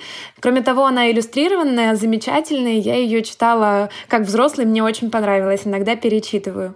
И вторая его книга — это «Океан в конце дороги». Я не уверена, на какой возраст она рассчитана, но главный действующий персонаж там мальчик, взрослый мужчина, который возвращается в свое детство и вспоминает, что случилось в его детстве, о чем он позабыл. Мне кажется, это очень здорово, когда есть возможность, правда, вернуться домой — и вспомнить, как ты был маленьким, как ты видел мир. Она тоже такая очень метафоричная, очень волшебная. Ну и кроме того, Нил Гейман мастер писать книги, в которых вроде бы все происходит как обычно, а вдруг ты оборачиваешься и понимаешь, что ты уже посреди волшебства. И нет никакой необходимости для него говорить, а вот сейчас будет волшебство. Он просто вплетает это в канву повествования, и ты входишь в этот сюжет. Совершенно потрясающая книга тоже. Если вы не читали, она совсем маленькая, вы ее быстро прочтете, рекомендую. Спасибо. Я усиленно Оля. сидела, кивала, потому что, э, во-первых, кстати, про Кики есть книжки, э, переводят. Да, уже две или три вышли. Класс. И их классно читать тоже можно и в пять лет, потому что это довольно, ну, легкая вроде бы история. И в 12, потому что это история вот этой сепарации, извините выражение, да, что она улетает. А, и второй хотела сказать про страхи. Там есть очень классные страхи в, в волках у Геймана что, например, что ужасного может сделать волк у тебя дома? Ставить новые рекорды на PlayStation. Вот это страшно. Не голова, которую зомби с себя снимет, а новые рекорды на PlayStation. И прекрасно понимают. А, я тоже подготовилась. Смотрите, я подготовилась э, про фантазию и про э, детей. Во-первых, моя любимейшая вообще книга, это даже серия книг, 4 их, по-моему, или 5, Эбби Ханлан, книги про Дори Фантазерку. Она в оригинале Дори Фантасмагори. И это О, вот класс. из наших девочка, которая живет с одной стороны в обычном мире, а с другой стороны она активно фантазирует. И у нее есть крестный фей, которому можно звонить с любого банана. У нее есть э, суперзлодейка миссис Гоббл Крекер, которая идеальная злодейка, она вечно недовольна, вечно пьет кофе и э, пытается какие-то сделать пакости, но такие у нее не, не очень удачные. Вот. Дори классная. Отдельно замечу, как ментор, замечу, что в одной из книг поднимается тема, что Дори не очень хочет учиться читать, потому что это гораздо медленнее, чем фантазировать. Вот. Так что это тоже как это полезная методическая книжка. Вот. А еще я хотела назвать для довольно тоже маленьких товарищей есть классная книга. Сейчас э, будет тест на артикуляцию. Его по-разному переводят, но я нашла вариант, что он Гжегош Каздепки. Хоба! О, вот. А, у него, значит, есть э, книжка, она называется «А я не хочу быть принцессой». И там тоже классно про игры, про девушку, которая предлагает семье поиграть, но только она будет не принцессой, а драконом. Во-первых, там вся вот эта семейная игра очень приятно, в общем, смотрится. А во-вторых, э, ну, имеет право ребенок не хотеть быть принцессой и принцем. Хочу быть драконом, хочу быть башней замка. И, кстати, бабушка, которая изображает принцессу, довольно быстро устает. Она говорит, скучно. Почему? Да, Драконом да. быть куда веселее. А дедушка отыгрывает э, кучу костей. Он говорит, вот эта роль мне нравится. Я здесь лягу, лягу на ковре. Можно я чашечку кофе с собой возьму? Спасибо. Это прям мой герой. Вот. А, еще я хотела назвать книжку Мариот Мюррей «Мисс Черити» и книги Мариот Мюррей вообще. То есть вот уж она прекрасная, эта женщина, совершенно не стесняется писать на все те темы, о которых мы говорили. И их можно читать в любом возрасте. И «Мисс Черити», и все остальные ее книги. У нее сейчас выходит э, сериал так называемый, то есть э, книга за книгой уже там три книги вышло э, про психолога по имени Спаситель. И тоже он все делает не очень хорошо. И вокруг у него клиенты, у которых такие проблемы, которых у наших приличных людей не бывает. Э, читается очень легко и интересно. А «Мисс Черити» — это отчасти историческая такая книжка, там в основу положена судьба э, Беатрис Поттер, женщины, которая придумала кроликов, вот, вот это все. Поскольку у Од Мюррей довольно, Марии Од Мюррей довольно м, светлые миры всегда, то там все довольно хорошо заканчивается. У Беатрис Поттер было все-таки поскромнее.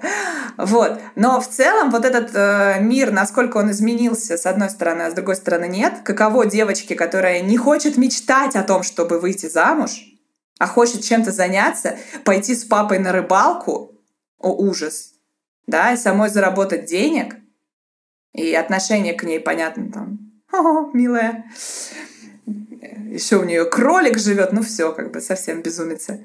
Вот. А, и, наверное, чтобы уж э, как-то как-то я всех назвала, каких-то иностранцев. Надо кого-то добавить, да? А, да, да, да, да. да. Но ну, давайте скажем Алексея Олейникова Соню из седьмого боя, да? А, и давайте из того, что еще я назвала Юлию Кузнецову, да? Ольга Лукас, метод принцесс про родителей, то, что я говорила. А, и давайте тоже, как пользуясь темой и служебным положением, я еще назову любимую книжку э, любимой подруженцы Даши Дацук «Голос», где, с одной стороны, панические атаки, с другой стороны, э, теракты в метро. И все это в детской книге, понимаете? Но там не детская книга, там тоже Young Adult. Ее, мне кажется, очень приятно читать во взрослом возрасте. Да, я читала ее как раз во взрослом возрасте. Очень, очень не оторваться. Вот. вот к нам уже и пришли хейтеры, чувствую, после этого подкаста. Ну вот видите, а у меня нету. Вот они наконец заведутся. А то я слишком э, хороша была. Мы, Мы поделим да, с радостью. Потому что я, я такая няша, что как-то без хейтеров. А вот сейчас огребу. Нет, на самом деле, кстати, я подумала, что у меня они просто деятельные. Они просто сразу приходят в школы и говорят, Приезжала Ольга, привозила комикс с голыми людьми. И как бы... Да, знаете какой? Это э, были ска... Какой? Какой? Ты думаешь, там правда, что ли, есть на что посмотреть? Нет. Уже беру, Это, беру. это были сказки. Сказки Ротраут Сюзанны Бернер.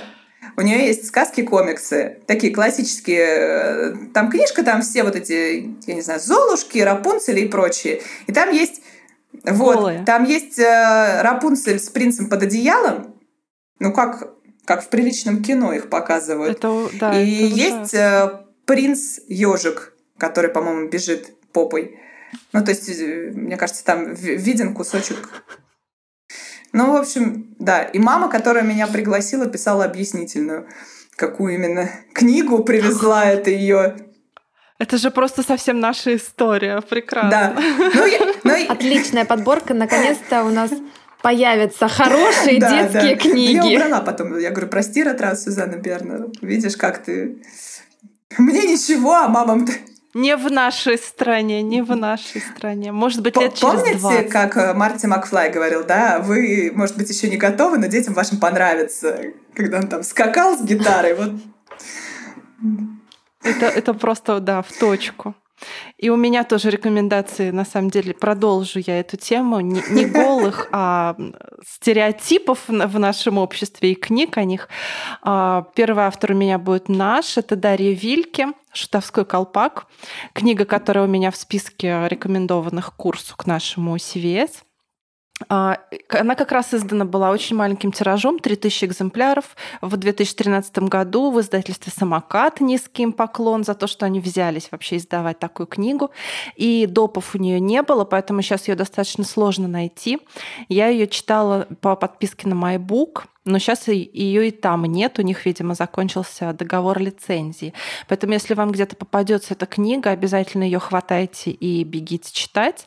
Она редкая, и она этого стоит, потому что эта книга, в общем-то, чаще всего они говорят как о книге о гомосексуализме, но это детская книга, и она не об этом. Как и любая хорошая книга, действительно, ее сложно ограничить каким-то одним э, слоем, только который в ней раскрыт. Их очень много. Мне кажется, в основном это как раз книга о социальных стереотипах. Там есть прекрасный совершенно образ театральный, потому что все это происходит в декорациях кукольного театра, в атмосфере кукольного театра. Она о театральных детях Григория, мальчике, его подруги ее зовут Сашок, и она ведет себя совершенно не как девочка. И есть там прекрасный кукловод Сэм, как раз который на котором ставят, вот это, о нем известно, что он гомосексуалист, но это не э, пропаганда, это не осуждение, это просто факт, с которым он живет. И вот э, описывается как раз то, как он с этим живет, то, что он не выдерживает давления, он вынужден уехать в Голландию, потому что там его, по крайней мере, не будут бить. А этот мальчик, он остается в театре, он остается наедине со своими вопросами, которые он должен решать. Там есть прекрасный образ шута, такой архетипичный, естественно, образ. И есть прекрасная метафора катурны. Катурны — это такие э, обувь на очень высокой подошве, которую надевают кукловоды, чтобы удобно было управлять куклами. И это прекрасный образ вообще стереотипов, как люди вот поднимаются на этих катурны, на которых совершенно невозможно неудобно ходить, но зато ты смотришь сверху вниз на всех.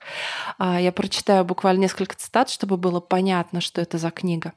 Им кажется всматриваться в куклу куклу глупо, в человека, чтобы разглядеть не схему, а душу, трудно. Поэтому они цепляются за то, что привычно и понятно. Мужчина, женщина. Это проще и не так страшно.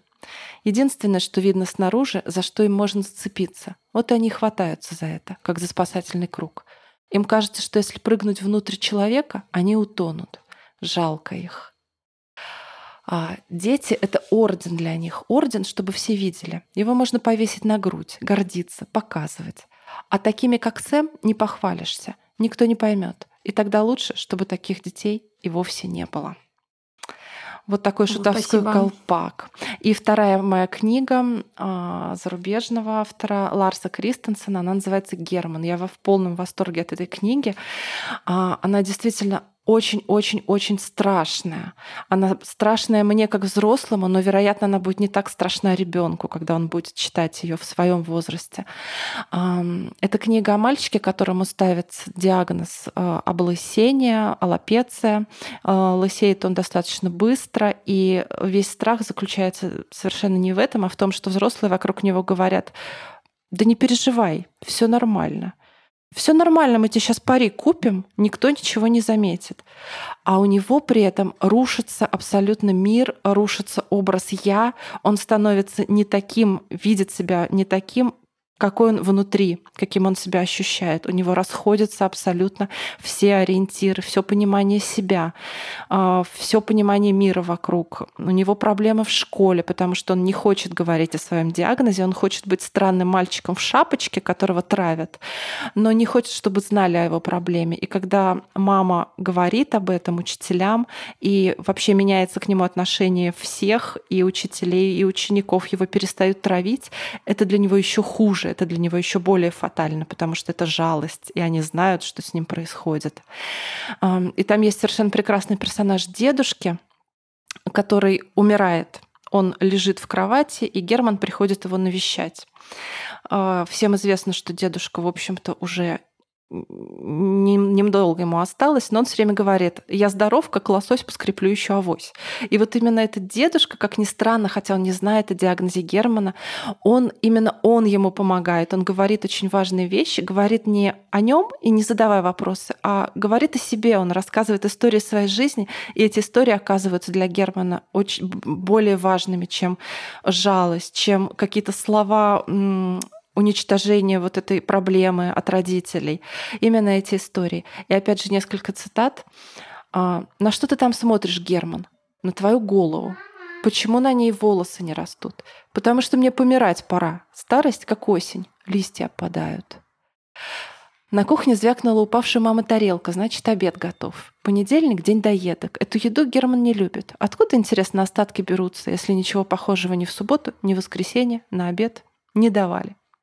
Вот такой вот прекрасный Герман, а, страшная, важная, нужная книга, написанная для детей. Эталон для меня того, как надо писать на сложные темы. Обе эти книги для детей, без перегибов, без агитации, без ажитации и без страха. Спасибо. Спасибо. Спасибо большое, Саш. И в этом выпуске мы хотели бы поблагодарить всех наших патронов, которые нас поддерживают на Патреоне.